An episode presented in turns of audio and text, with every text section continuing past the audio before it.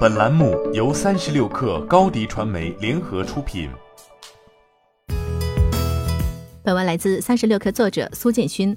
近日有消息称，钉钉开始进行组织和人员调整，比例不到百分之十。对此，钉钉官方并未回应。据接近钉钉人士对三十六氪透露，内部确实有组织优化动作，但与社交平台上所报的比例悬殊很大。此次并非大幅裁员，而是公司例行的财年绩效考核汰换与业务调整赶到一起，整体调整比例不到百分之十。内部人士称，钉钉往年绩效汰换的比例在百分之四到百分之十间，今年的绩效汰换比例在百分之六左右。此外，今年还有一些自然离职，综合来看，整体比例和往年差不多。另外，由于钉钉的战略调整，近期也裁撤了一些业务权重降低的模块。大公司的战略调整意味着变化。最直接的就是各部门的人力配比。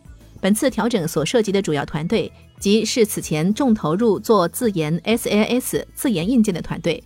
在今年三月，钉钉召开发布会，宣布只做一件事，就是 PaaS 化，聚焦底层能力建设，只做基础能力平台，保持协同办公和应用开发平台的定位不变，继续战略投入做文档、音视频、项目、会议等基础产品，其他的都交给生态做，包括行业应用。人才、物产、供销研等场景的专业应用，并将硬件全面生态化。与之相对的是，一些权重部门受到的影响并不大，甚至还在大规模招人中。例如，在重投入的音视频领域，还收购了一支一百多人的技术团队。在社交平台上，也有钉钉员工爆料，一百多个校招和社招的 offer 正在入职中，称整体进出数量差不多。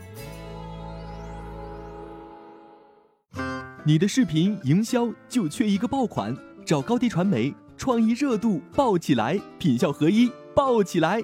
微信搜索高低传媒，你的视频就是爆款。